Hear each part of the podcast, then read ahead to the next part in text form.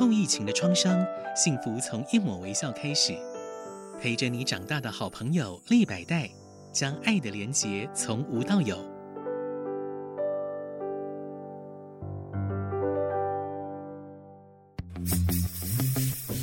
建筑人生，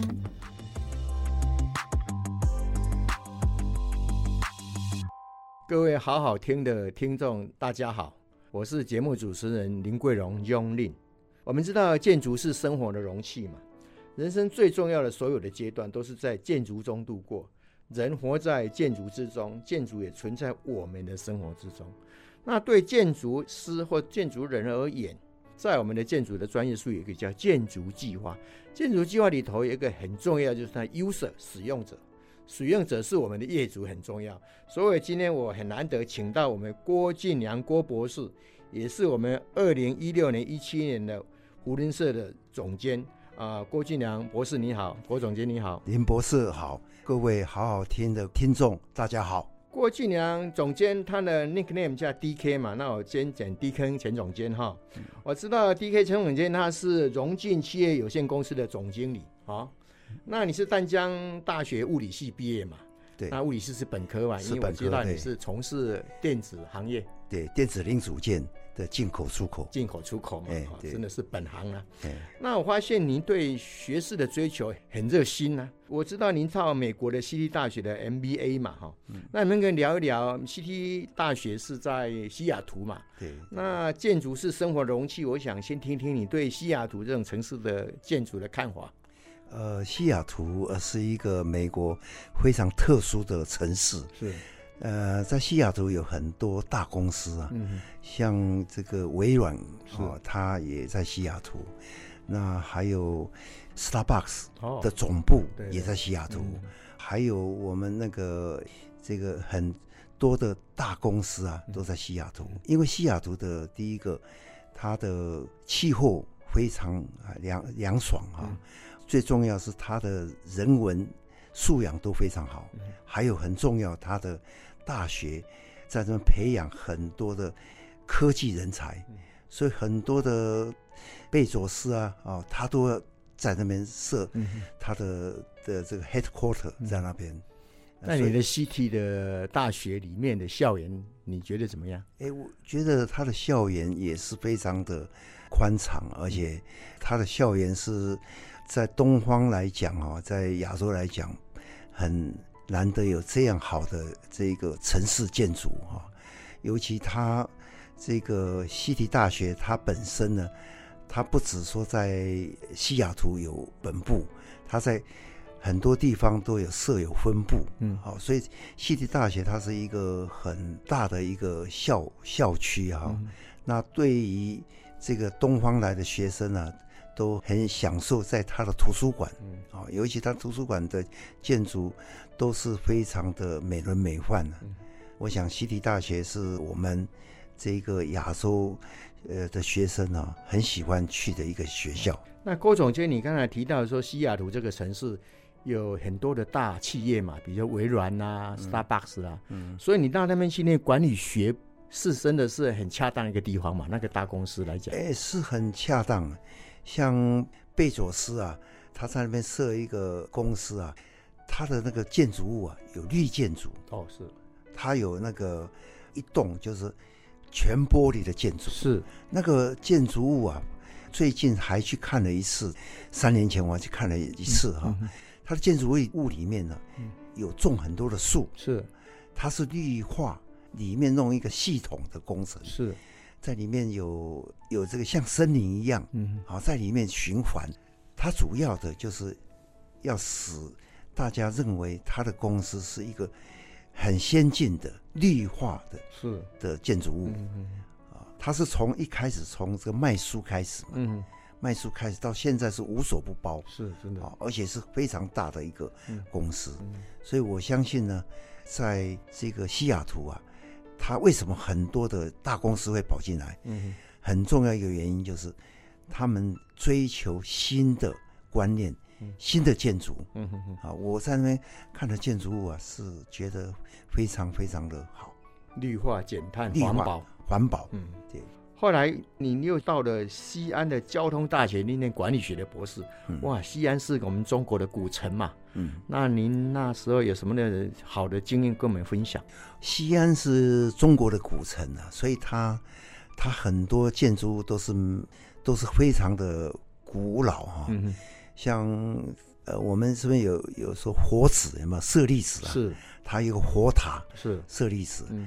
他发现的，就在一个古塔的地下室里面发现活死舍利。嗯哼，那可见的西安，它的建筑物有很多的古老的，像这个佛教的建筑物、嗯、啊，或是兵马俑、嗯、啊，这些都是非常古老的建筑物。是，那这些呢，可以知道说，在中国古代的发展发源地啊。就在这西安。是，那你这个学校在交通大学，你在那边又是念管理学的博士，对那这方面学校的效益有没有让你特别跟跟大家分享的？呃，西安交大，我在两千年左右去读，是。西安交大非常古老啊，嗯，校舍都很古老，是，但是它是传统的一般的传统。中国式传统建筑吗？哎，对，就是很传统的建筑，嗯，几层楼高的。差不多只有三层楼、四层楼高，是是是，都是很老的建筑，古色古香啊。对，但是呢，他们有一个五年计划、十年计划，是，他把它改建成新的建筑物。是，嗯，因为那时候江泽民是西安交大的的这一个校友，是，所以江泽民那时候拨了很多钱给西安交大，嗯哼哼，所以他把图书馆改建、校务大楼改建。嗯。各个重要的建筑物都改成大楼，嗯，哦，所以当我毕业的时候，那老建筑物通被拆掉，而且变成新的建筑物。我们知道，我们郭俊良前总监也是我们中国政法大学的民商法学博士。政法大学是在中国的北京嘛？对，能不能聊一聊北京这个城市啊？哦，北京这个城市啊，跟西安比起来也是很古老，是哦，但是西安比它更古老。嗯哼哼，但是因为这个北京是在明朝建都，在这个北京，就明明清两代在北京，大概有数百年的历史啊，所以它里面有什么天坛啊，哦，还有什么这个故宫啊，哦，还有很多的地方都是非常古老，哦，那这些古老的建筑物啊，我们去参观的时候会发现说，古时候啊，这些建筑物啊。它都有很好的观念，尤其故宫啊，故宫的建筑物啊，我们发现是很困难的啊。它的这个柱子啊，都是那种很粗很粗的金丝楠木啊，是从很远的地方运送过来。看到这个建筑物，我们就发现说，哎，他怎么有办法把这么大的这一个柱子建从远方运过来？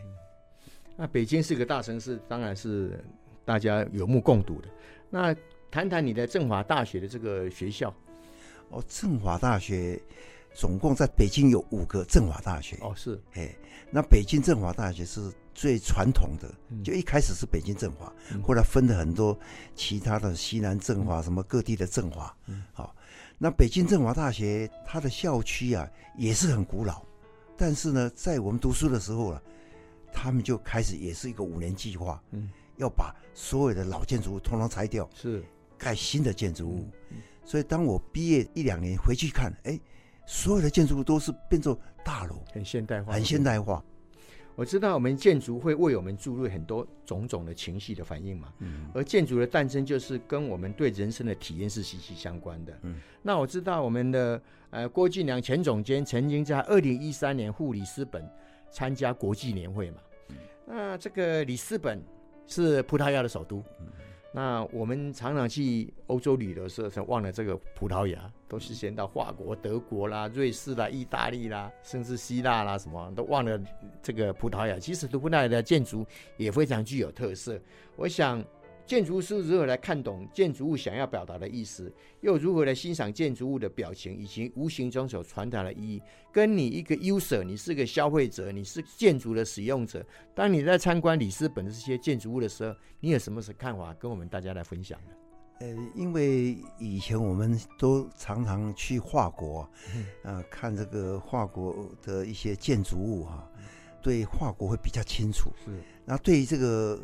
呃，西班牙、那个葡萄牙都不是那么清楚，但是我在二零一三一四年的时候呢，国际年会参观葡萄牙，那我发现葡萄牙它是很古老的一个国家，但是它的建筑物啊都是是有一个很多的知名建筑师来设计的。也就是说，它除了葡萄牙传统的建筑之外，它也请很多世界知名的建筑师做很多现代建筑的的表现，是这样子。对，它像他有些这个音乐厅啊。啊，或是这个美术馆啊，他都是请很知名的这个建筑师来设计。不过你讲到这个音乐厅，我就想到在波多那里，嗯，就波多的有个音乐厅，嗯，就是跟我们台北城市舞台，哦，那个建筑师库浩是同一个建筑师，所以你们也感觉有没有类似？有有有，看起来就他的那个建筑的的那个呃形式非常类似。这是里面的弯曲玻璃，对对，弯曲玻璃，对有有。所以你可以比较波多音乐厅跟我们台北城市舞台有什么特别不一样的？基本非常类似啊，非常类似。对对。但是它波多的是比较大型，比较大，比较大型。对对对。那美术馆里头，我记得有一个，好像是用那种北非时代的那种厨具做成了一个。有点类似金字塔型的，那前面上面一个开口是两个洞，光纤下来，那个是一个美术馆，你记得吗？有有有，我们去看的时候觉得，呃，那个他很会取光，是，哎，取光，我觉得很像日本的安藤忠雄哈，很会利用光线，嗯哼，好的建筑，他很会把这个光线带进建筑里面，啊，这个是新的这个做法。使我们很惊讶，说：“哎，他在欧洲也是有这种这种理念，也有传统，也有很现代的，也有传统，也有很现代的这个做法。”郭总监当为一个建筑物的使用者，对于建筑物的观察，知道光线对我们建筑物来讲是非常重要的。嗯，我们知道以前有个建筑大师就说，建筑的起源就是当两块砖头放在一起的那一刻。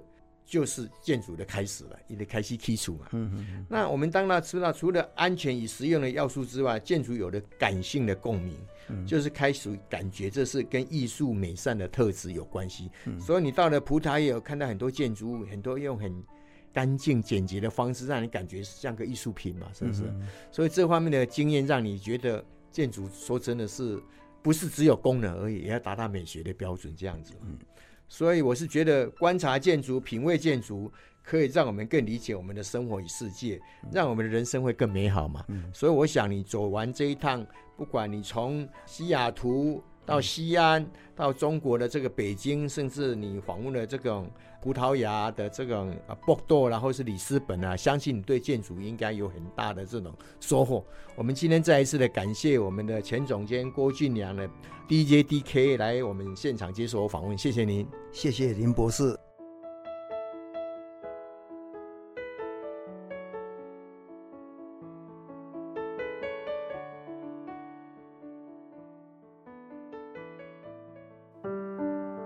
后疫情的创伤，幸福从一抹微笑开始。陪着你长大的好朋友利百代，将爱的连结从无到有。